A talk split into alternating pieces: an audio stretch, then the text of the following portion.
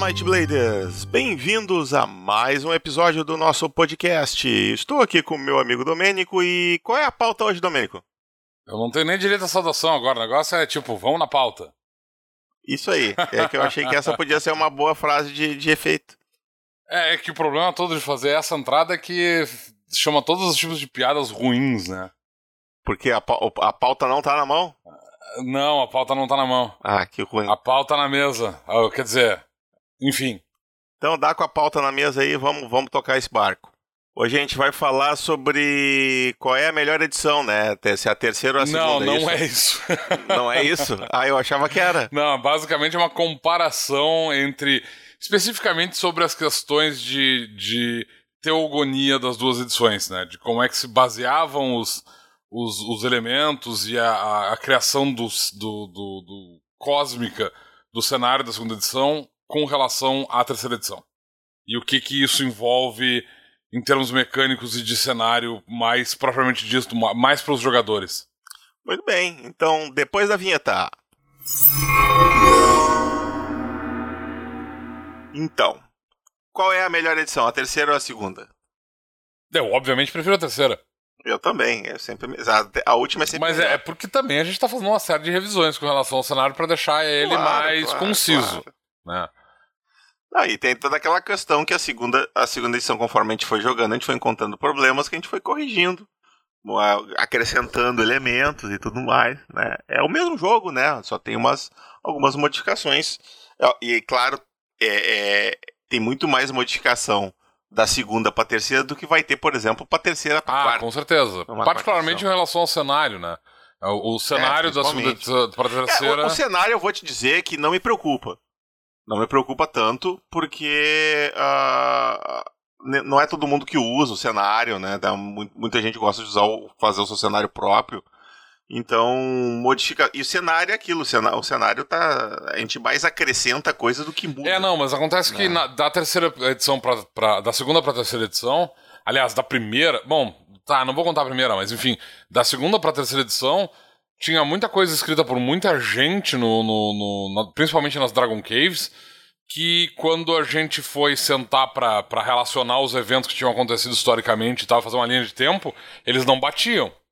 Então, sim, isso sim, era um sim, problema, assim, tal, é, de concisão é, é, do cenário. É, é, aquela coisa que acontece no, no, nos quadrinhos, né? A gente precisou fazer ali uma crise das infinitas terras é, ali um... e reorganizar a, a, as referências todas. Teve né? que ser uma. Teve, a gente teve que fazer uma revisão com relação ao cenário, particularmente na parte cronológica, e isso envolveu outras coisas também, porque, tipo, a gente tinha a Revolta dos Dragões, mas a gente não tinha um motivo da Revolta dos Dragões, a gente não tinha uh, uma razão para a gente ter a quantidade de raças que a gente tem no cenário, por exemplo. Tecnicamente era um, um cenário em que cada. Eu não sei, isso nunca ficou descrito em lugar nenhum, Uh, teoricamente, algumas raças foram criadas por causa da influência de, de Morphia. Então a gente tinha lá, eu acho que eram os Levente, os Marrocos, os Fira e os Grotons. Eles tinham vindo de. de teriam se, se originado em, em Morphia, eles foram criados especificamente para esse cenário. E aí passaram a ser usados no cenário em geral. Uh, mas as outras raças todas e tal, elas não têm uma, uma, uma origem muito certa. E Morphia, para quem não conhece o cenário, Morphia basicamente era um, um, um plano semi. Um, eu acho que era um semi-plano, na verdade, que era basicamente um oceano infinito com uh, várias ilhas. E cada uma dessas ilhas tinha uma espécie de nexo elemental que fazia com que as ilhas, uh, os habitantes das ilhas desenvolvessem características ligadas àquele elemento. Então a gente. E aí o, o Thiago, que foi o cara que criou esse material, ele criou é, é, essas ilhas usando a lógica dos quatro elementos básicos gregos. Aquele, os famosos, no caso, né? Terra, fogo, água e ar. Então, baseado em cada um deles, a gente tinha quatro raças que tinham essa sintonia com o um elemento. Então, os Marrocos eram ligados à terra, os Levents ao ar. Eu não lembro se eram os Levents ou se eram os, os Faim, mas eu acho que eram os Levents. Acho que eram os Levant. Uh, os Grotons eram ligados à água e os, e os Fira ligados ao fogo. E aí, e, e, esse cenário, além dessas raças, tinha os humanos. dá a entender que os humanos em algum momento. Que, que essas raças todas derivaram dos humanos em algum momento por causa dessa energia elemental que banhava a, a, a, as, as terras de Mórfia. Então as ilhas começaram, tipo, se essa ilha aqui tem uma, um nexo de terra, por exemplo, os humanos começam a mudar ao longo do tempo e viram uma rocks. Pelo menos isso é o que o, o, o, cenário deixava entender, por exemplo. Agora, com relação às outras raças todas que a gente tinha no cenário, é, os, os, os Halflings, é, como eram chamados os Metadilhos originalmente, é, os Jubans, os Tylocks, as outras raças todas elas não tinham uma origem. Né? Elas não tinham nenhum tipo de. de uh, nem sequer de, de é, é, lenda sobre as origens delas. Então, a, a princípio, eu acredito, e isso aqui é mera especulação, eu acho que a lógica era para ser semelhante ao que acontece, por exemplo, com o DD, em que cada divindade teria criado uma raça e tal para fazer as coisas. Então, tipo, a gente tem. Uh, os Jubans teriam sido criados pelo, pelo, pelo os anões teriam sido criados por. Não sei. Uh, não sei quem é o deus da Forja. Tem um deus da. Tá, pelo Rol, pelo Rol, isso. Não, na verdade ele não é o deus da forja, é o deus do artesanato, mas enfim, funciona.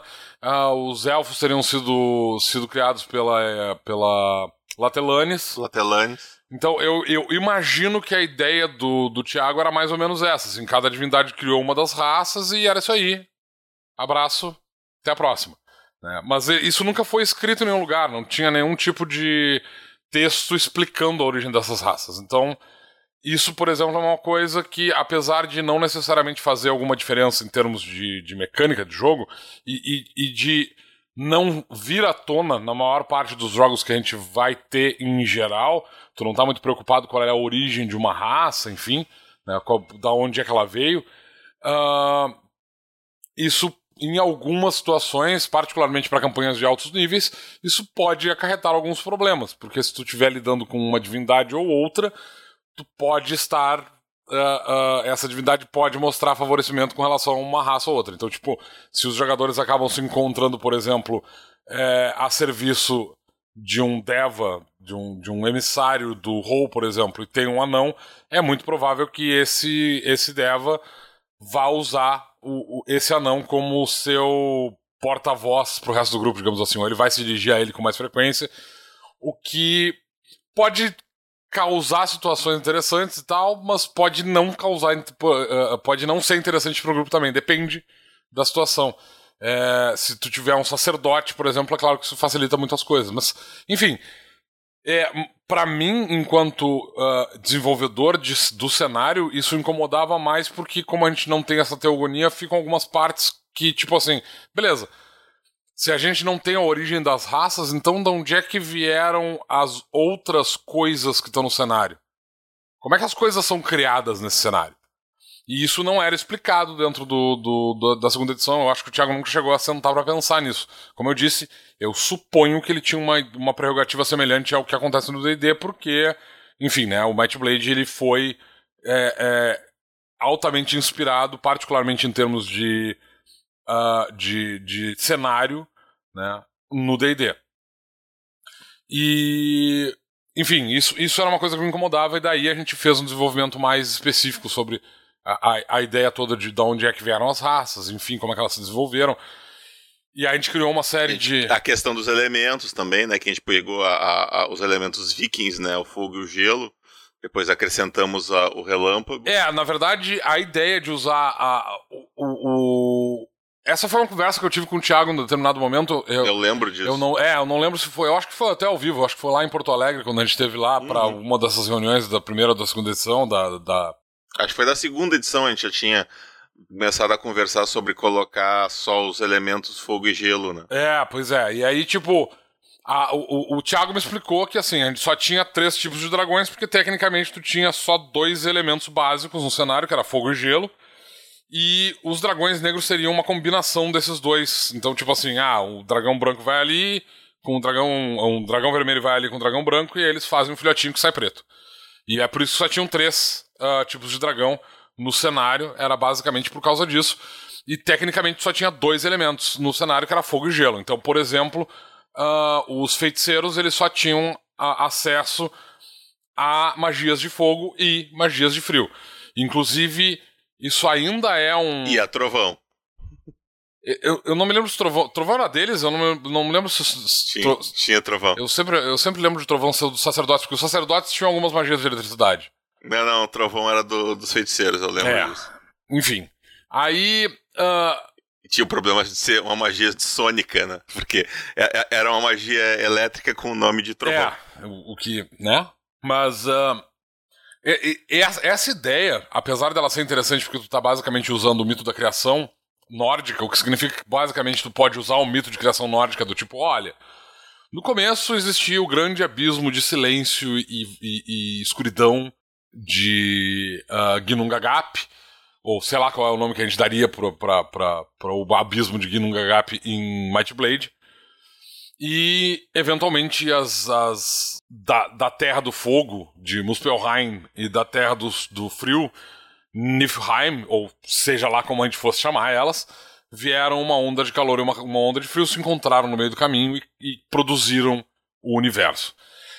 Não deixa de ser uma ideia boa, e aí isso explica várias coisas do cenário, porque, enfim, isso foi a maneira como o, Thiago tinha pensado na, na, questão, que era o fato de que basicamente tu tinha dois elementos básicos pro cenário, que eram as duas, os dois pilares dos elementos do, do, do cenário, fogo e, uh, fogo e gelo.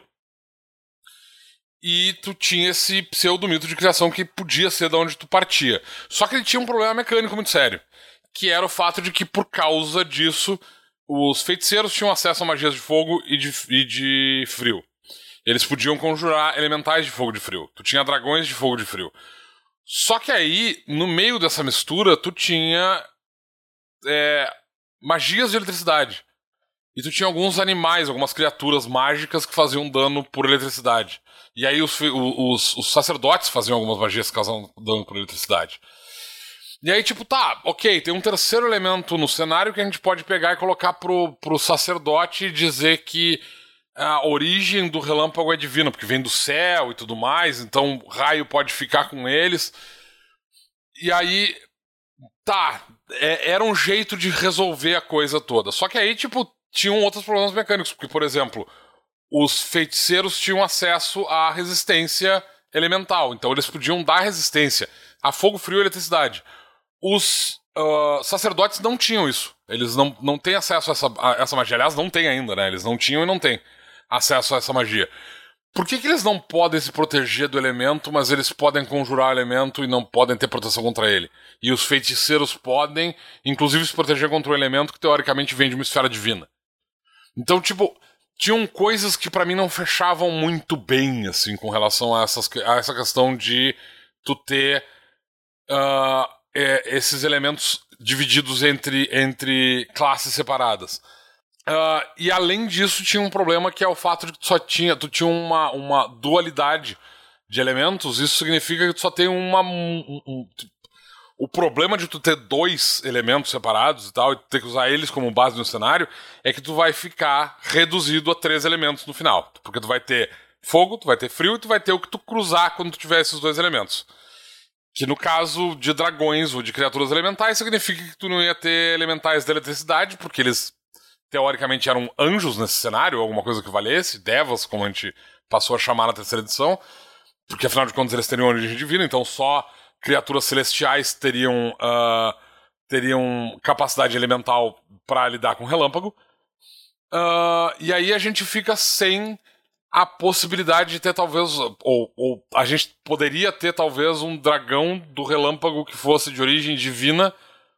O que ia ficar bem bizarro, porque é difícil de usar uma criatura divina como um antagonista para os jogadores e ele passa a ser uma criatura menos uh, menos um adversário e mais um aliado pro grupo, porque ele tem uma origem divina. E tu só tem outros três tipos de dragão no cenário, porque é o que dá para te puxar, é o que dá para te tirar de, de, de, dessa, dessa mitologia de criação. Então, tu só ter esses dois elementos como pilastras da criação do cenário e tal, ele acabava fazendo com que o cenário ficasse muito restrito, muito restritivo. Eu gosto muito de mitologia nórdica, eu, eu, eu tenho um, um carinho todo especial. É, a, a minha, a, a, o meu aprendizado de mitologia foi por, por uh, mitologia egípcia, na verdade, porque minha avó é fascinada por mitologia egípcia e ela foi a primeira pessoa que me ensinou sobre mitologia.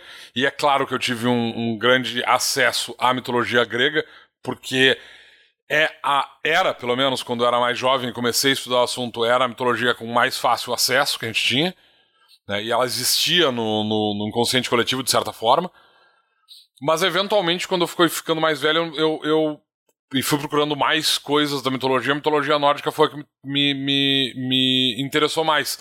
Então a ideia de manter essa ideia de, de da mitologia nórdica como base do cenário era profundamente interessante para mim. Só que ela tinha um contraponto que é o fato de que tu vai basicamente ter que competir com cenários que realmente tem essa ideia e tipo assim, a gente não tinha intenção de fazer do Might Blade um cenário nórdico.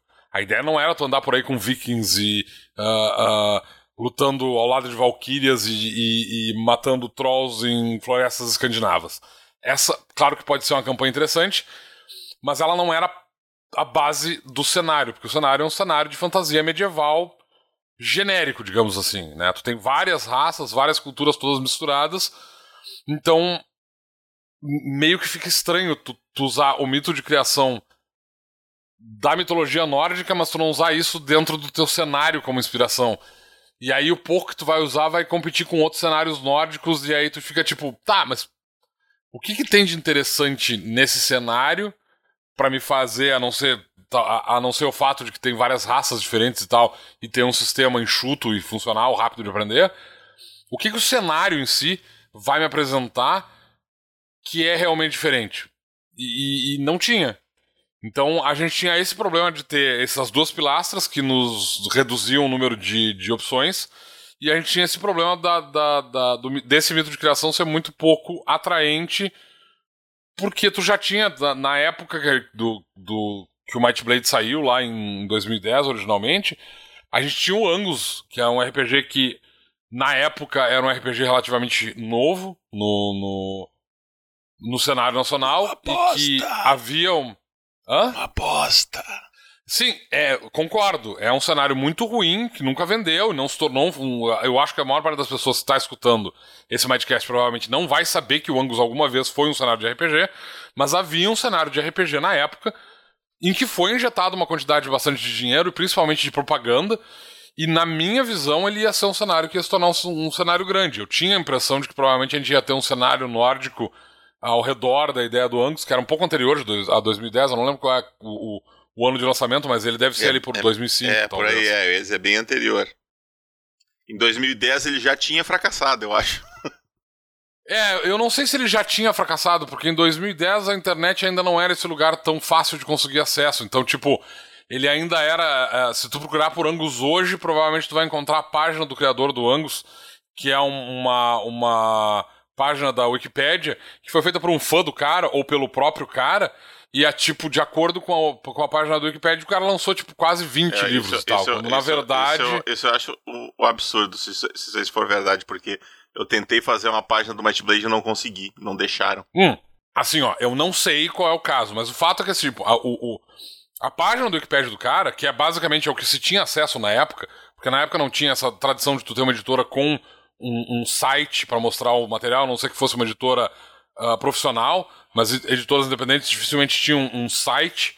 Uh, elas geralmente iam ter um blog, alguma coisa assim desse, desse tipo. Uh, porque, de novo, a gente está falando do período entre 2005 e 2010, então, tipo, não, não existia essa. essa uh, o YouTube não era uma ferramenta tão utilizada também.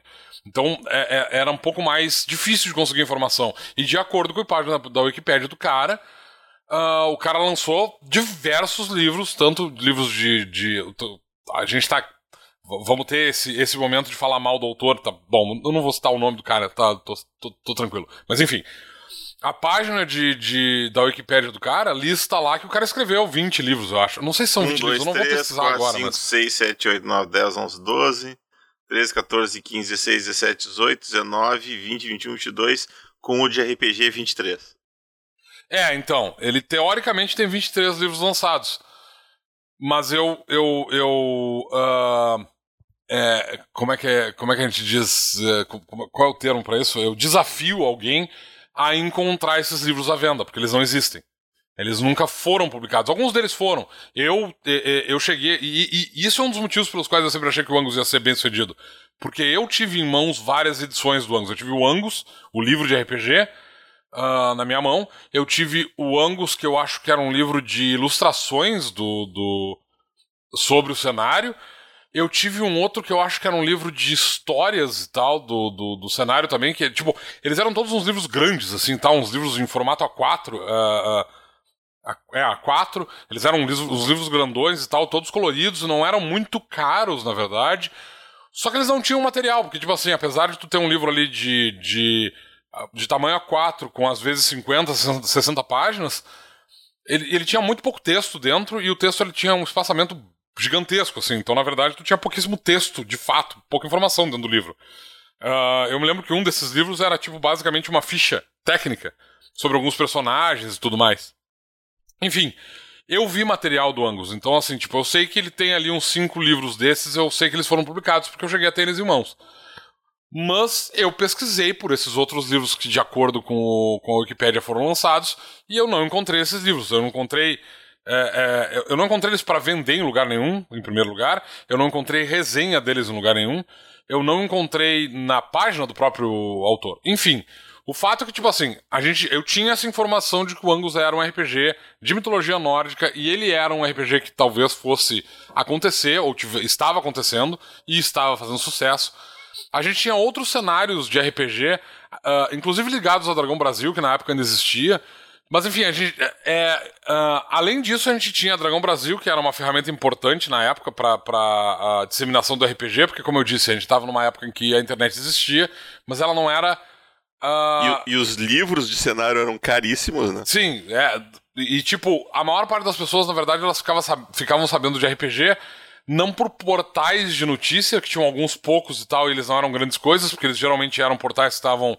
que, que meio puxavam a sardinha para um autor ou para outro, não que a Dragão Brasil não fizesse isso também, ela fazia. Mas, uh, pelo menos a minha experiência com relação ao material que Aparecia vinha na Dragão Brasil... mais coisas lá, né? Eles, é, eles tentavam é, ser de mais diversificados. Era, era uma ferramenta mensal, então tinha. Eles falavam de livros que estavam saindo no exterior e eles falavam de livros que estavam saindo do Brasil também. Eu, inclusive, acho que eles chegaram a fazer uma, uma resenha do próprio Might Blade. Eu acho que chegou a sair uma resenha na Dragão Brasil dizendo: ó, ah, foi lançado esse troço aqui. Né? Não, acho que da primeira versão. É. Mas eu não tenho certeza. É uma Dragão Brasil que eu não tenho, inclusive. Eu não lembro. Foi uma eu época... tenho todas, eu não lembro.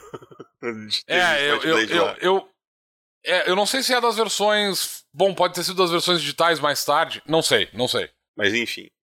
Mas enfim.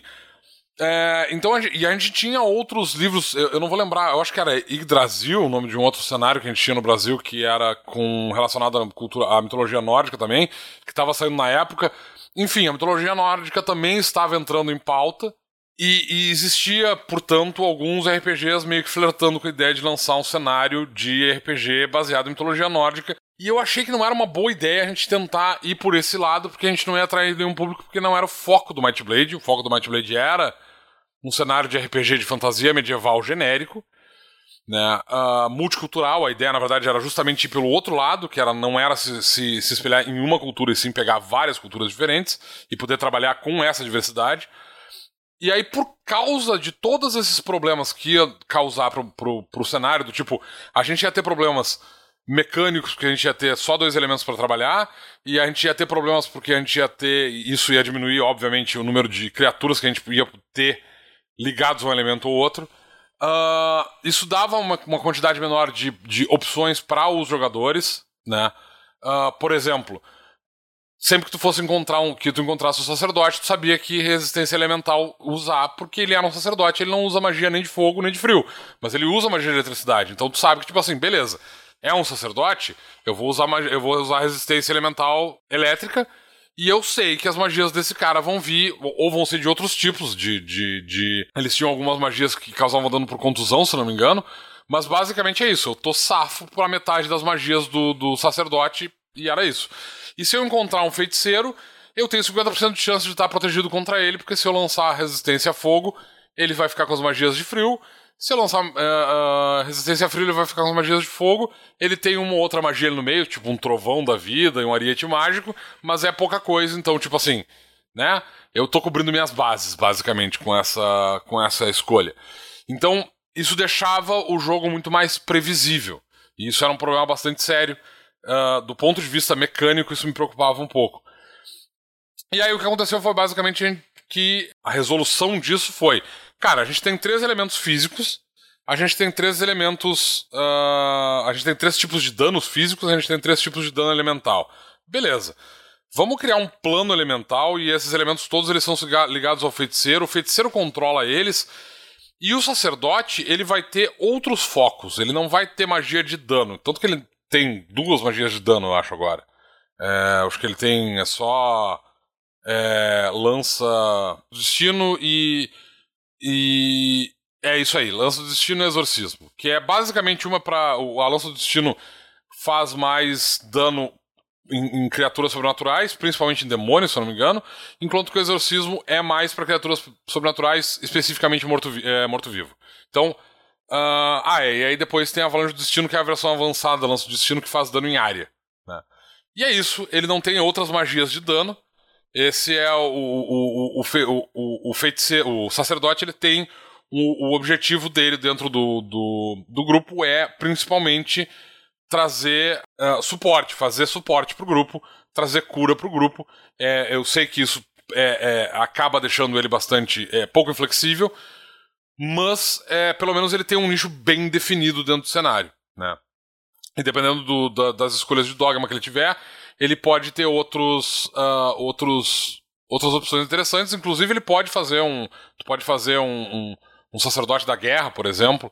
Uh, um, um, sacerdote uh, do conhecimento que talvez tenha ali um, seja também seja capaz de lançar magias de arcanas e tudo mais. Então ele tem um conhecimento sobre magias e ele é capaz de lançar coisa como como detectar magia e tal e, e lidar com essa parte especificamente de metamagia, digamos assim. Enquanto, pelo outro lado, tem ali o, o, a possibilidade de jogar com um sacerdote de Mirá, um sacerdote de Arroger, um sacerdote de Hadorn e fazer um, um, um personagem que é, é, é, que basicamente faz às vezes do paladino do D&D, é o guerreiro sagrado, é o cara que tem acesso a arma dos deuses, então ele conjura armas, ele vai para combate, ele tem magias de cura e de proteção, de resistência em geral é para isso que ele vai ter, que ele vai usar as magias, mas ele tem uma capacidade corporal eficiente, ele pode entrar em combate de maneira eficiente, dependendo de como é que ele fizer a ficha. Então, me pareceu uma maneira fácil de resolver o problema. Isso nos tirava a limitação de ter dois elementos como base do, do, dos tipos de dano, né? Uh, dos tipos de criaturas que a gente ia poder ter no cenário. Porque, tipo, automaticamente, quando tu coloca um terceiro elemento, no caso, eletricidade, ah, o relâmpago, no caso, né? Seria o, o elemento seria. O elemento seria relâmpago, o dano seria eletricidade, isso aí.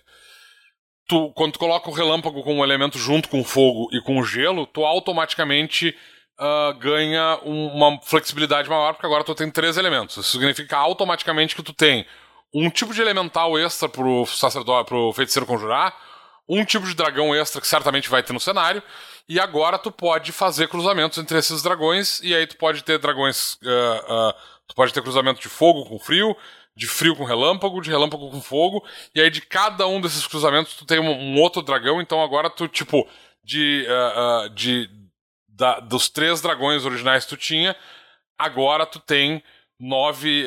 tu tem seis dragões de saída, mais outras aspirações que tu pode ter uh, uh, com relação ao que, que, tu vai fazer com isso. No caso do Might Blade, no momento em que a gente tá, a gente tem sete tipos de dragões, a gente não foi tão longe assim, mesmo porque dragões são criaturas altamente poderosas e tal, e não dá para ter uma quantidade gigantesca delas, porque eles teoricamente, como eles já demonstraram durante a Revolta dos Dragões, eles são capazes de dominar o cenário, né?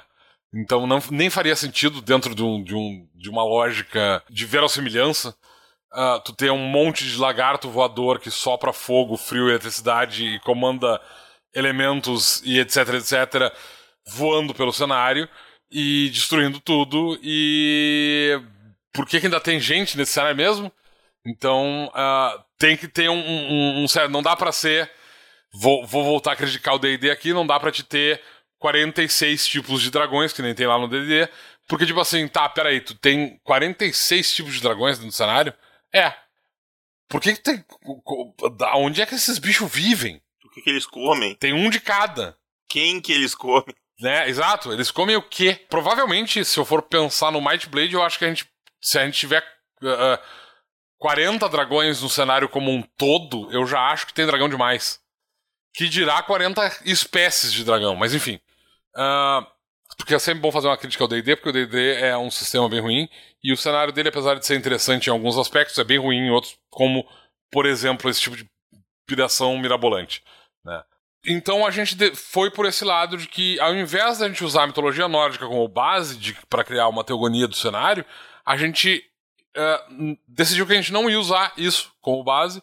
A gente removeu a ideia de tu ter só dois elementos de criação que deram origem ao universo a gente colocou o relâmpago ali no meio como um elemento de formação também, um, um tipo de energia elemental que vem dos planos elementais, portanto. E aí, com isso, nos abriu um, um leque de, de, possibilidades. Quando a gente fez essas decisões, eu e o Luciano, quando a gente sentou para uh, ter essas ideias, foi, a gente fez essas decisões, a gente tomou aqui em casa, numa reunião que a gente teve há alguns anos atrás e tal. E me lembro da gente fazendo um círculozinho para decidir como é que ia ser. A gente tinha, inclusive, dividido magias em círculos diferentes. A gente tinha. Tinha, é, tinha, feito uma... tinha os livrinhos e coisinhas e. É, a gente. Tinha, foi, tinha os livros, a ficha que era um livro que tu dobrava e virava um livrinho. Uhum. Eu fiz várias a gente, a gente teve várias, várias ideias mirabolantes que não saíram do papel. É verdade, mas algumas saíram, coisas. Eu, eu imprimi várias. É, não, então, mas a gente tem. Algumas dessas ideias vingaram e tem outras que ficaram no subconsciente da gente e talvez elas ainda deem frutos no futuro, vai saber. Mas aí, quando. Assim que o Luciano foi embora daqui e tal, que, ele, que, que a gente. Uh, ele veio me visitar, acho que ele passou alguns dias aqui, como quase sempre acontece. Assim que o Luciano bateu asas e voou de volta para casa, eu entrei numa piração de, de escrita, sentei na frente do computador e basicamente pari uma teogonia pro cenário, uh, baseado nas ideias que a gente tinha tido, que usava como base de referência, ao invés de usar a mitologia nórdica, usava como base de referência o Silmarillion do, do Tolkien. Não vejam bem, de maneira nenhuma eu estou querendo dizer que, de, que, que a, a qualidade do mito de criação do Might Blade como ele está agora se aproxima do Silmarillion. Não é isso, tá? O que eu quero dizer apenas é eu usei a ideia do o, o, o Tolkien usa a ideia de música e de do, dos Ainur uh, cantarem músicas e isso dá origem às coisas a, a, as coisas do universo, do mundo. E eu fui pela mesma ideia, só que ao invés de usar música como conceito básico, eu fui por um lado de, uh, uh, de filosofia em que cada divindade, na verdade, era um conceito. Cada vez que o, o, a primeira divindade, o nosso Eru, Eru Iluvatar, ele tinha uma ideia, essa ideia se concretizava na forma de um conceito que em si próprio era um, um, uma, uma divindade, né? Ou que seria, eventualmente se tornaria uma divindade. E eu, eu escrevi, eu não sei, cara, eu escrevi assim, tipo, 15 páginas numa sentada, assim e tal. Eu sentei, escrevi, escrevi, escrevi. Eu não faço a menor ideia de qual é o tamanho que a teogonia tá, mas eu me lembro que eu escrevi um monte naquele. Tem bastante coisa. Ah, foi, foi um dia, assim. Eu sentei, escrevi, enlouquecido. E aí depois, claro, eu passei isso pro Luciano, passei isso pro, pro Marco Antônio Colares, que é um, um a gente já falou várias vezes dele aqui. É, aliás, a gente quer ver se consegue fazer uma entrevista com ele. A gente não consegue porque o homem é. é muito ocupado. É muito atarefado. Uh, ele, ele me deu uma ajuda, ele deu uma olhada, porque ele é professor de história e tudo mais. E ele joga RPG também, então ele deu uma olhada nesse material da, teo, da teogonia e fez algumas, alguns apontamentos que a gente, inclusive, ainda não chegou a resolver. Porque esse material meio que foi deixado de lado, a ideia tá lá, mas. Né, ela tá lá. E, ele, e, e a teoria precisa ser muito mais bem desenvolvida, porque do jeito que ela tá, ela tá bem simplista, digamos assim tal. Falta muita coisa. Tem que esticar muito aquele material e tal. Uh, tem alguns elementos do cenário que ainda não se encaixam dentro do, do da teogonia atual, que eu fico pensando de, hum, da onde é que saiu isso aqui? E eu penso, é, eu vou ter que colocar mais um elemento, vou ter que botar mais um capítulo na teogonia para explicar de onde é que saiu isso aqui. Mas enfim, tem, tem algumas coisas para serem arrumadas ainda uh, na teogonia para que todas as coisas se encaixem bem direitinho. E aí, tendo isso escrito, né, uh, tendo a teogonia, a gente tendo decidido que ah, vai ter os planos e os planos eles vão ser divididos assim, e sabendo que cada raça, na verdade, ela vem, ela tem origem em um planeta diferente, porque aí a gente tem uma coisa do tipo, o Luciano foi de Stargate, então tem a coisa toda dos teus portais entre os mundos, tu poder fazer essas viragens e encontrar é, é, planetas que são habitados por uma única raça. Eu sou muito fã, não que o Luciano não seja, mas é, é, eu sou tracker de carteirinha, assim, eu adoro Star Trek, assim, enlouquecidamente. Então eu queria muito, foi uma, uma, é uma das coisas que eu gosto muito no D&D, e o D&D basicamente passou os últimos 30 anos não dando bola para esta bosta, e agora, na quinta edição, eles trouxeram de volta o Spelljammer, que é o meu cenário favorito de D&D, no qual eu joguei, inclusive na terceira edição a gente fez regras da casa para jogar nesse troço. Por causa dessas duas ideias, a gente, cara, a gente quer ter navio voador, a gente quer ter viagem planar, a gente quer ter portal para outros planetas, a gente quer ter essa, essa mistureba eventualmente no sistema.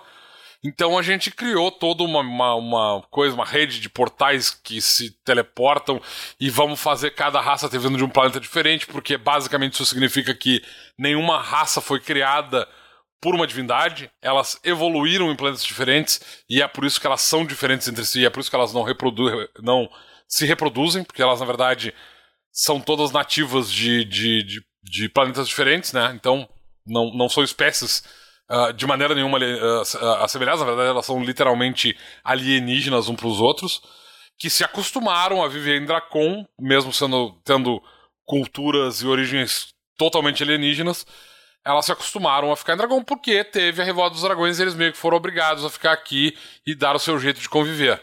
Né? Inclusive, algumas raças, entre a Revolta dos Dragões e o momento atual do cenário, algumas raças foram extintas justamente por causa disso, porque elas não conseguiram encontrar o seu nicho dentro do cenário. Uh, algumas delas existem apenas em algumas regiões e elas não foram apresentadas ainda porque elas são específicas de partes do cenário. E é claro que a gente vai ter algumas raças que vão aparecer especificamente em um planeta lá e tal, que, ó, sei lá, tem o planeta aqui dos, dos Gerbios. Gerbios só existem nesse planeta aqui. Eles nunca chegaram a lugar nenhum, porque na época que teve a expansão dracônica e eles foram para vários planetas diferentes, eles olharam para esse planeta aqui e eles disseram: cara, só tem uns macacos loucos lá, a gente não quer contato com esses caras, deixa esse planeta de fora. Então ninguém chegou lá. E aí, eventualmente, vai uns magrão de naviozinho voador e uh, uh, viaja até o lugar e chega lá e encontra uma civilização que não teve contato com ninguém ainda, o que dá o, a, a, a ideia de Star Trek. Enfim, a gente vai ter regra para isso eventualmente. Daqui a uns 10 anos, provavelmente, porque, né? Tem muita coisa na frente, mas é, eu, eu quero muito é, escrever esse, esse material pra gente ter esse tipo de, de, de, possibilidade. E aí, tipo, à medida que a gente foi então escrevendo sobre todas essas coisas e conseguindo encaixar ideias dentro desse material, a gente acabou tendo essa diferença essencial entre a teogonia do, da, da segunda edição e da terceira, que é desse lugar meio obscuro que a gente tem uma. A gente supõe como é que é essa, essa mitologia. Tem um, uma, um mito de criação, entre aspas, uh, que é da onde saiu o nome dos primordiais, por exemplo, que vem lá do, do livro da verdade, que foi escrito pelo Jesus, que o, o num momento de inspiração. Foi escrito pelo o, Jesus. O Tiago achou. Como é que é? É, o Foi Jesus, Jesus escreveu eu, a Bíblia do, do White Plague, é isso mesmo? É, não é Jesus, mas é tipo Je, Jesuá, uma coisa assim ah, e tal. Tá. O, o, o, Tiago, tipo, trocou um nome, no, no, uma letra no nome e tal, e foi isso. Ou é, ou é tipo, uh, Zuzg, uma coisa assim e tal. É tipo. Ele fez um trocadilho do carilho lá com o, com o nome de Jesus uh, de que Santo Cristo. Falta de respeito. E, e, e, e, esse cara, teoricamente, foi o Magrão que escreveu sobre a criação do cenário. Uh, nós sabemos, entre nós aqui, nós sabemos que na verdade ele era um enviado de Ciblon. E ele, na verdade, escreveu esses livros da verdade meio que para enganar todo mundo, porque ele estava afim de fazer que o pessoal tivesse que pagar um, uma, um dízimo para poder entrar no, no, no céu. É... Enfim, é, é, aliás, enfim, eu acho que foi a palavra que eu mais falei ao longo dessa, desse. Enfim, é o que temos para hoje. Né? Então. É o que é, acontece às vezes. Se puder cortar uns, enfim. eu dou uma cortada, eu dou uma cortada. É, então, o que acontece é que a gente tem esse cenário que dessa mitologia de origem uh, nórdica, pseudo-nórdica, como eu disse, supostamente nórdica, pelo que a gente entende, com uma criação de, de raças com origem divina, de novo, supostamente, porque é o que a gente pode inferir a partir do que o Tiago escreveu, a gente teve que desenvolver, por causa das questões mecânicas, a gente mexeu nessa parte teogônica toda, né, e da cosmogonia, da criação do, do cenário e do universo aonde se passam a, a, do, do, do planeta Dracon, para conseguir conter de uma maneira eficiente as mecânicas que a gente queria ver. E aí daí é que vem as mudanças com relação a isso e a maior parte das criações que a gente fez, de fato, com relação ao cenário, vieram dessa uh, desse material que a gente foi meio que obrigado a desenvolver porque ele não existia e pra gente, enquanto desenvolvedor de cenário, eram muito importantes. Ok. O que mais nós temos na nossa pauta? Eu tô meio perdido.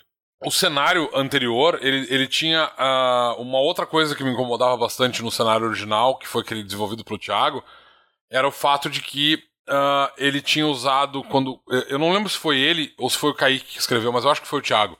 Quando ele fez a primeira versão dos, dos uh, pactos, né, demoníacos, ele basicamente usou um livro de demonologia famoso uh, que tem vários nomes de demônios que estão na, na cultura uh, uh, popular, digamos assim.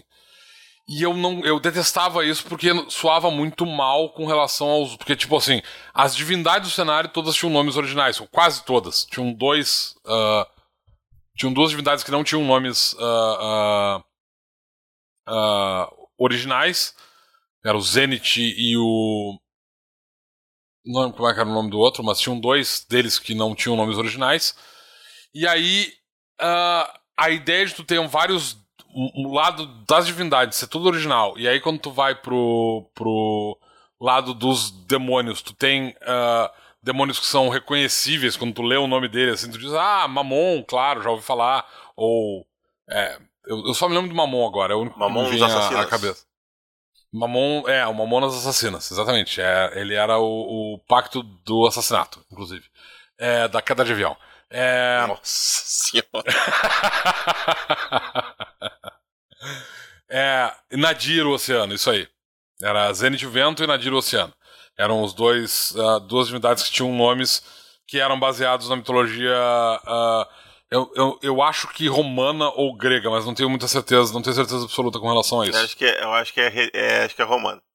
Então o que a gente fez, na verdade, foi é, essa parte uh, do, do, do, de nomenclatura, porque a gente já falou sobre isso, né? É, que a gente queria se afastar de mitologias existentes.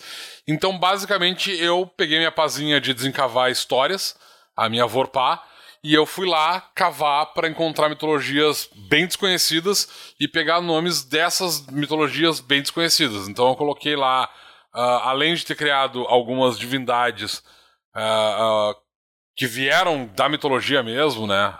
como o, o, o Taranis, que na verdade é uma, uma, uma divindade celta, se não me engano, que tipo assim a maior parte das pessoas vai ter o primeiro contato com o Taranis provavelmente através do Might Blade, a não ser que seja um estudioso de mitologia, porque, tipo, eu nunca tinha ouvido falar do cara, e eu passei os últimos 20 anos estudando mitologia, e eu fiquei tipo, olha, um nome legal.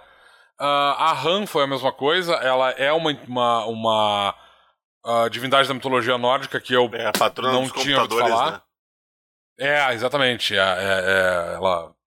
Eu não tenho uma boa piada para isso. Pelo menos eu não tenho uma piada tão boa quanto os Mamonas Assassinas. Uh, e aí, com relação aos, aos infernais, que a gente trocou o nome né, de demônios para infernais, porque demônios tem uma, uma conotação muito pesada, eu acho. É, é, é, para algumas pessoas aqui no Brasil, principalmente, é motivo de, de uh, uh, gatilho, porque as pessoas são. A gente tem uma, uma banda relativamente grande dentro do Brasil de, de fanáticos religiosos que colocam a culpa no demônio e dizem que as pessoas estão endemoniadas e elas literalmente causam um estrago, uh, um, um, sério problema social para essas pessoas. Então, por causa disso, a gente não queria essa associação com o nome demônio.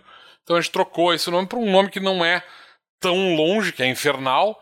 Ainda é um nome que, tipo assim, o cara lê e ele automaticamente sabe do que está se falando Mas, por outro lado, ele não tem uma, uma conotação tão pejorativa, pelo menos não automaticamente. Uh, e aí, isso, uh, uh, além da gente ter trocado esse nome, eu fui atrás de divindades de mitologias pouco conhecidas para pegar os nomes de dessas, dessas divindades, como Glicon, por exemplo, que é uma divindade que foi literalmente fabricada de propósito na Grécia Antiga para provar um ponto com relação à religião.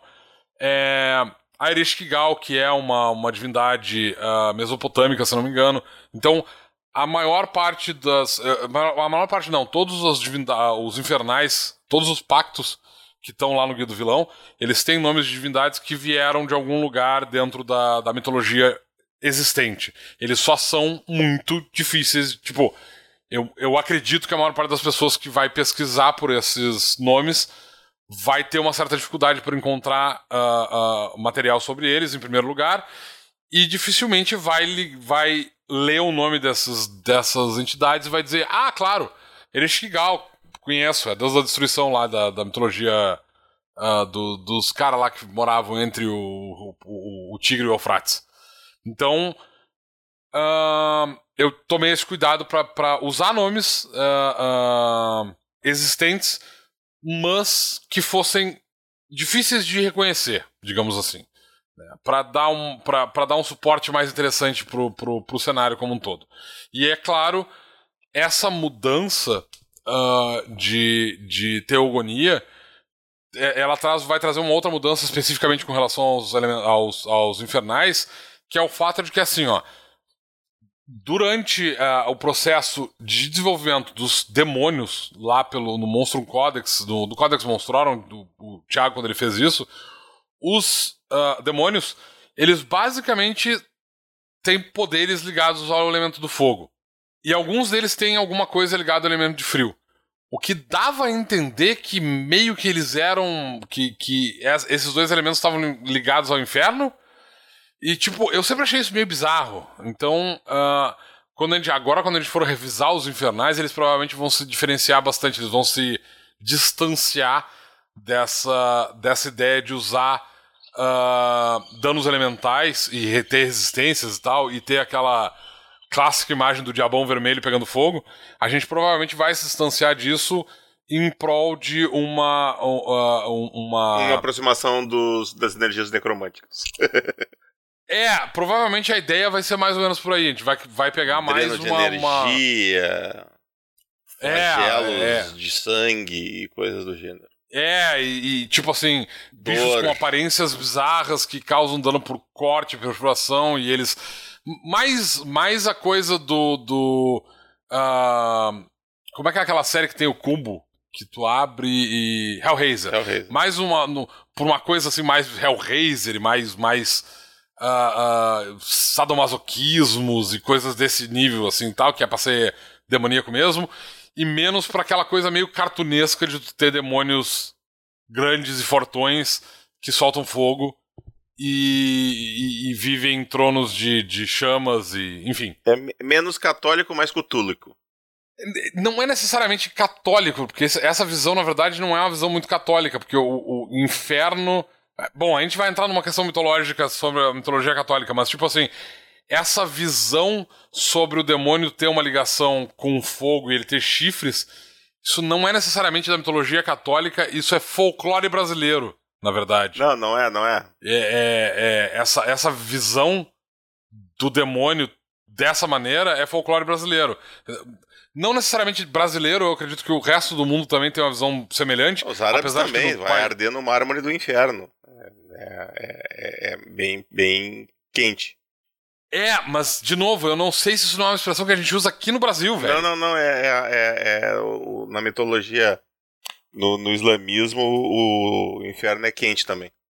Bom, tá, ok. As religiões de origem abraâmica, enfim. Isso. Mas uh, o, o fato é que isso está muito mais ligado a uma questão de, de folclore porque isso, na verdade, não, não tem uma explicação que seja literalmente baseada na Bíblia, porque a Bíblia não faz referência a, ao, ao, inferno ser um lugar de calor. Quem vai fazer isso, na verdade, é o Milton, lá no Paraíso Perdido. Então, tipo, isso é uma, questão, é uma visão folclórica que a gente tem. E a visão uh, do demônio chifrudo, com cascos, pés de bode e tudo mais, não é uma visão do, do de Satã como é apresentado no, na Bíblia. Isso tem a ver com a Igreja Católica querendo minar as outras religiões, sim, principalmente sim. As, as, as, religiões de origem.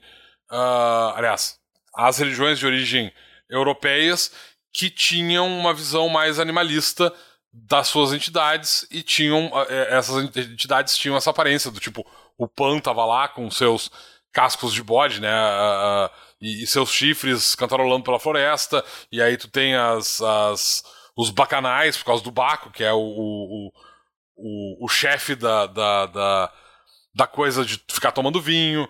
É, tu tem os Cernunos, que é da mitologia uh, Hidden, que é literalmente um, um, cara com chifrões e tudo mais. Então, tipo, essas, essas idiosincrasias da Igreja Católica é que nos trouxeram essa imagem clássica do, do, do demônio vermelhinho com chifres na cabeça, um tridente e fogo. Ela não vem literalmente da, da, mitologia, da mitologia católica, ela vem do folclore que foi criado ao redor da mitologia católica. Só que o problema todo é que a maior parte das pessoas realmente adota esse folclore e, e, e usa esse, tem isso na parte na sua parte de imaginário. Então, eu prefiro me afastar dessa visão, mesmo porque eu acho que ela é extremamente cartunesca em um primeiro momento.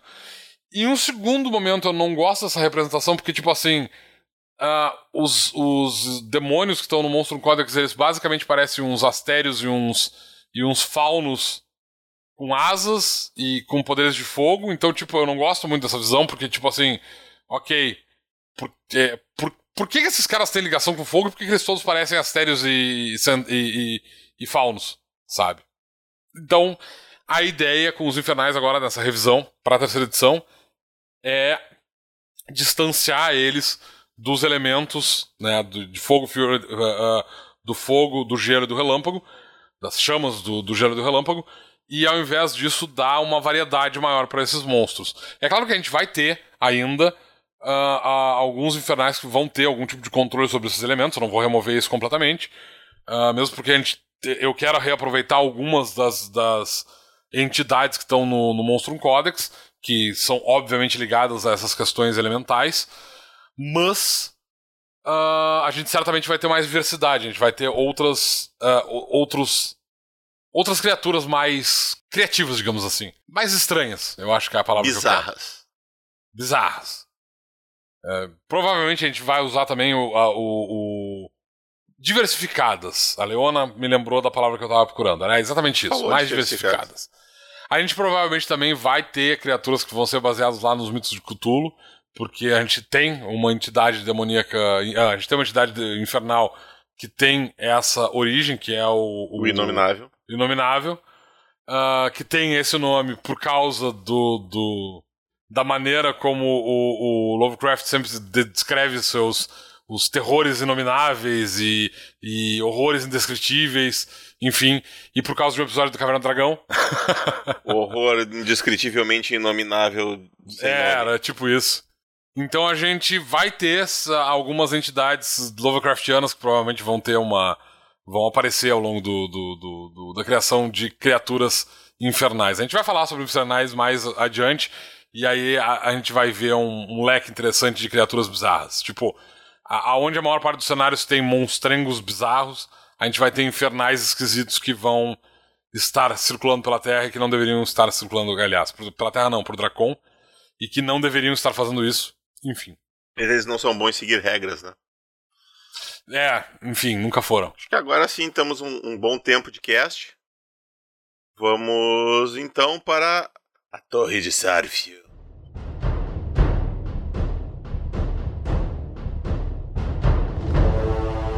Torre de Sarfion.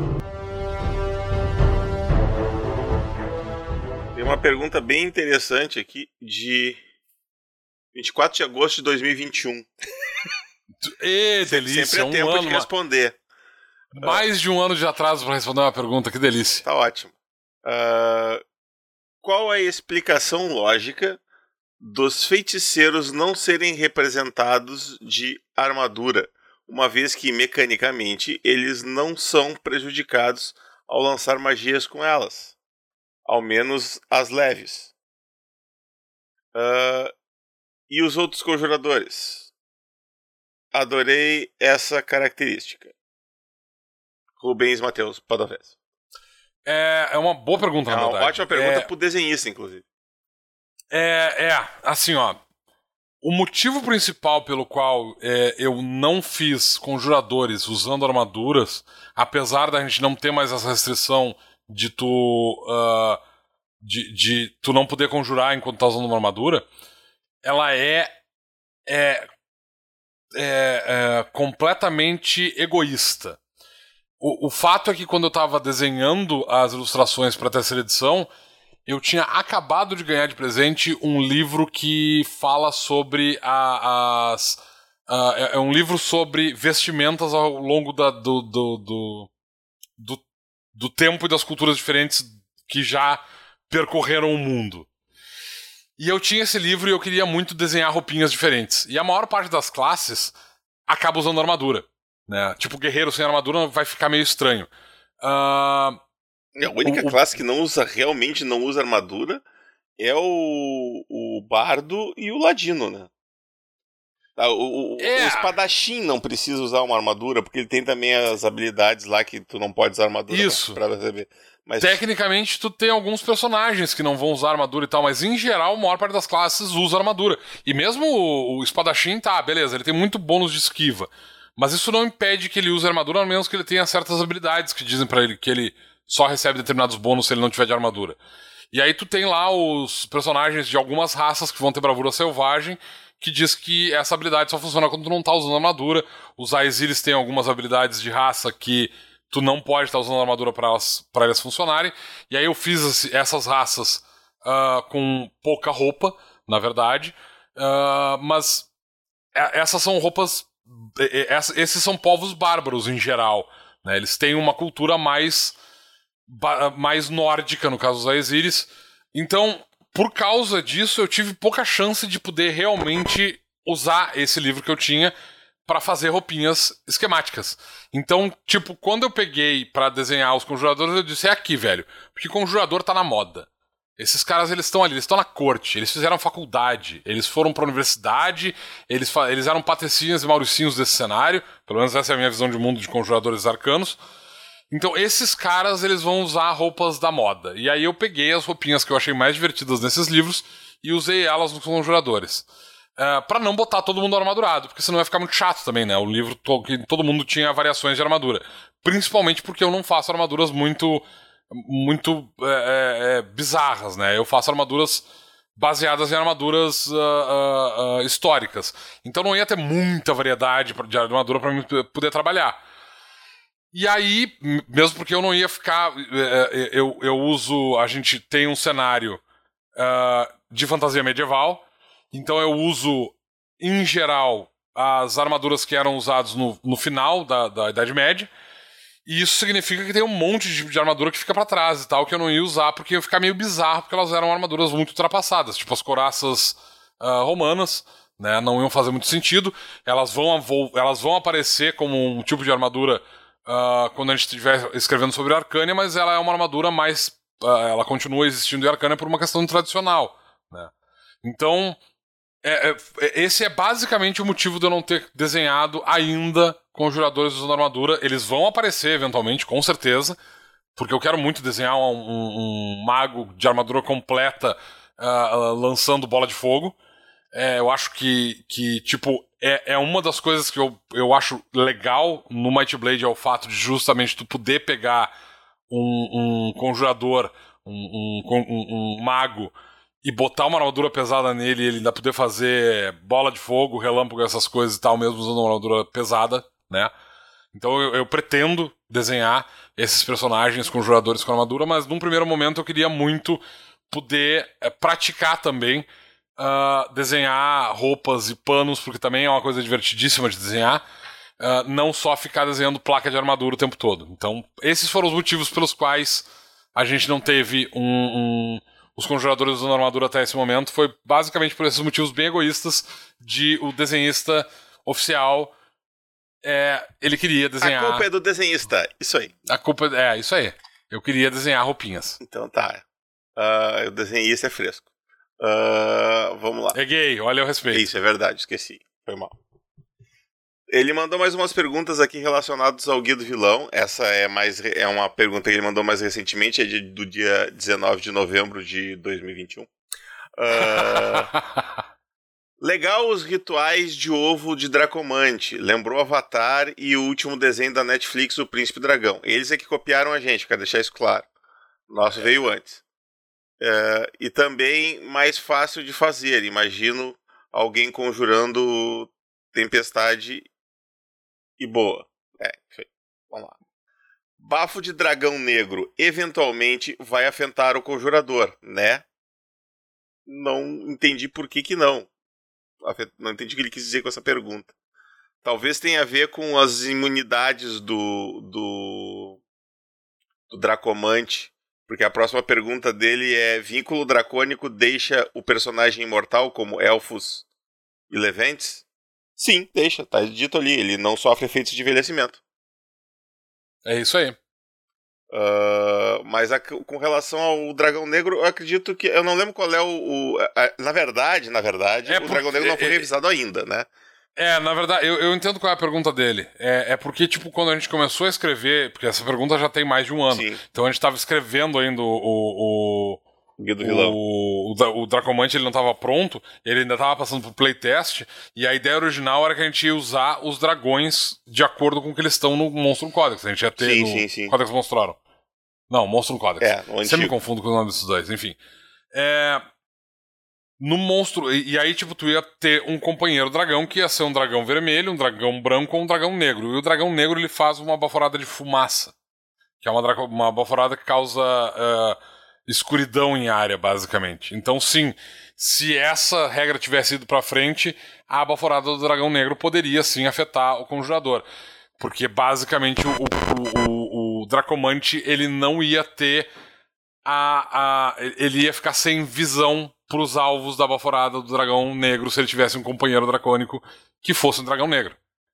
Né? Ele, pode, ele poderia não estar na área de efeito e, portanto, não ser afetado necessariamente pelos efeitos da magia, da, da baforada, mas de certa forma ele ia ser afetado porque ele não ia conseguir ver os alvos dentro da, da, da área de, de fumaça e, portanto, não ia poder fazer magia sobre eles. Nesse sentido, sim, ele seria afetado. Tá.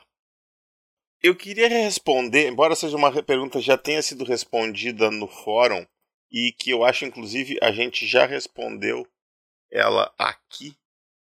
Eu queria responder ela de novo porque ela acredito que possa ser uma dúvida para outros ouvintes.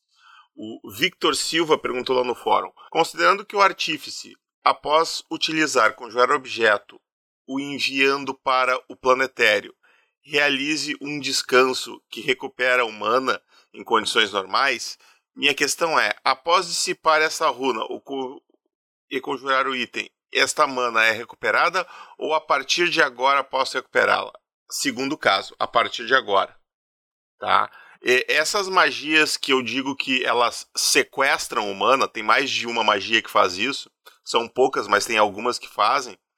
Uh, quando diz assim, você só, você só pode recuperar esse mana quando tal coisa acontece significa que é uma magia que tu tá. É, ela tem um efeito de delay. Né? Tu faz a magia, o mana é consumido, só que ele fica preso até tu liberar o efeito que essa magia uh, faz. No caso, o de, do conjurar objeto é trazer o objeto do planetário. Enquanto tu não fizer isso, tu não pode recuperar aquele mana. Os 15 pontos de mana, no caso do conjurar objeto, não podem ser recuperados. Então, se o cara tem 60 de mana, ele passa a ter só 45 e ele não tem. Não adianta ele descansar, ele não vai passar de 45. No momento em que ele fizer a magia, ele pode recuperar. É isso é importante. Os 15 não voltam no momento que ele traz o objeto de volta. Ele só a partir dali pode recuperar. Se ele imediatamente, ah, trouxe o objeto de volta, usei, no turno seguinte ele manda ela de volta, ele vai ficar com 30 pontos de mana. Porque ele estava com 45. Depois disso, ele pode recuperar esses 15 que ele gastou e voltar a ter 45. Mas ele só vai ter 60 se ele trouxer o objeto de volta, recuperar os 15 pontos e aí mandar o objeto pro planetário novamente. Então, é, essas magias que guardam mana tem que, tem que observar bem isso aí para não não dar não ficar overpower, que é justamente pro cara não ficar fazendo isso com várias várias vezes, né? É para isso que tem essa mecânica, para o cara não, não empilhar o efeito múltiplas vezes e fazer algum combo bizarro. É, acho que é isso, né, Domênico? Não esqueci de nada, né? Na verdade, assim, não é só por uma questão de combos bizarros, é também por uma questão de que, tipo, é, essas magias elas fazem com que o personagem ou uh, tenha acesso a itens que estão muito distantes ou a lugares que estão muito distantes, que não estão na linha de visão dele. É para isso que elas servem, basicamente. Tipo assim, eu faço essa magia aqui, eu vou embora, eu viajo para um outro continente e a magia continua funcionando naquele lugar. Eu deixo ela lá. Então, para tu não poder espalhar, por exemplo, armadilhas mágicas por todos os lados ou para ti não poder ter um, um, inventário de objetos mágicos guardados com conjurar objetos, por exemplo, né? Uh, a gente colocou essa restrição, que é justamente para tipo o cara não pode recuperar esse mana, então tipo assim, até é, não dá para tipo tu pode ter teoricamente se for um mago de, com, com 60 pontos de mana e tu tiver algum tipo de conjurar magia com algum tipo de item de conjuração que te deu desconto, né? Que, que tenha. Uh, não é a Cest, é. Cerne. Não é Cerne, o Cerne é os que causam dano. Foco. Foco arcano ou foco é... místico? Não, não tem foco, foco arcano e foco místico. Foco mágico. Foco mágico, isso. É, que vai fazer com que tu faça magia com uh, ah, 10 pontos de mana ao invés de 15. Nesse caso, em teoria, tu pode botar 6 itens guardados e puxar eles no momento que tu quiser. Só que tu vai ficar sem mana para fazer uma, outras magias. Tu é vai claro. ficar bem cansado também, né? É, e aí se tu tiver, se o mestre estiver usando a, a, a, regra de exaustão e tu tiver sem mana, tu não, basicamente, tu não pode fazer nada a não ser ficar ali mugrando, né? Então, mas, mas se tiver usando essas regras, teoricamente tu pode fazer, uh, botar cinco objetos, digamos, né, guardar cinco objetos para serem puxados com conjurar objetos e ficar magi fazendo magias para as quais tu tem desconto e tu vai fazer elas com um custo de zero, por exemplo. Magias que custam zero normalmente, como rajada elemental, ou magias que custam cinco e tu tem um objeto de conjuração que te dá esse desconto de cinco pontos de mana, então tu está fazendo ela pro zero, e aí tu pode conjurar essas pequenas magias e tal, e tu tá com esse monte de objetos guardados lá no plano. Uh, uh, em algum lugar, no, pl no, no plano de bolso. Uh, então é, é, é, basicamente por isso que a gente fez essa restrição para os jogadores eles não terem acesso, não poderem ficar fazendo. De novo esse monte de armadilhas mágicas e, e, magias de aviso por todos os lugares por onde ele passa, em primeiro lugar, e em segundo lugar para ele não ter acesso ilimitado a itens que ele vai colocar, porque tipo se não tivesse essa mecânica, teoricamente o cara poderia todos os dias pegar um item e coloca lá e tal, na hora que vai descansar, beleza. No final da, da campanha, o cara tem um acervo de 150 itens lá guardados. E aí complica a vida do, do mestre, né? Porque, tipo, o cara pode puxar qualquer coisa do, do plano elemental e o cara tem ali uma lista com todos os equipamentos do guia básico uh, estocados lá. Exato. Flechas infinitas, é, é, uh, armas para todo o grupo e tal. E, tipo, uh, basicamente quebra a economia de, de não a economia do cenário, mas quebra a, a economia de itens do grupo com relação a, a, ao, ao, grupo se aventurar e perder itens no meio do caminho. É, é, é, essa, essa parte se perde, que não é uma parte relevante para todas as campanhas, mas para algumas pode ser, dependendo da situação. Exato. E a última perguntinha aqui, o Felipe Redmaker mandou para o nosso e-mail. Boa tarde, senhores. Alguma previsão para a entrega dos itens que faltam da recompensa Nemesis? eu tive que fazer a pergunta. Também? É, é, falta, na verdade agora faltam três ilustrações dos Nemesis que, que não estão prontos, faltam três ilustrações personalizadas e eu estou trabalhando no guia de no, no guia nada, no escudo. escudo. Que é o, último item que falta da, da do financiamento. Ele vai, vai ficar pronto antes do final do né? ano. É o último item que falta porque eu também esqueci de mandar o, o Monstrum Codex pro pessoal, o antigo, é, o... que foi falha minha, eu rateei. O... Não, tu não rateou, tu disse que tu ia guardar para enviar ele pra, pra não ter período de, ah, de, é, de isso, eu, eu fiz de propósito, é verdade, bem lembrado. Foi de eu propósito. Eu fiz de propósito pra uh... não estragar o escudo, pra proteger o escudo. Isso. Então, é, eu tô trabalhando no escudo agora, ele vai ficar pronto, eu espero muito, com muita vontade, que ele fique pronto até o final do ano. Eu não vou fazer promessas, porque, enfim, né, a, a, o mote da editora é que não trabalhamos com prazo, mas eu espero que até o final do ano ele esteja pronto para ser enviado para todos os financiadores. Aliás, eu espero que até o final do ano não só o escudo, como todas as ilustrações estejam prontas e a gente possa mandar uh, o material é, para todos os financiadores que participaram, para todos os, os, apoiadores que participaram do financiamento seria coletivo. muito bom, principalmente para o nosso amigo lá do Canadá que vai estar aqui no passando o Natal com a família dele. Seria extremamente prático. Então, era isso. E, como eu sempre digo, eu e o Domênico somos os portadores da Might Blade, mas nós carregamos ela para vocês.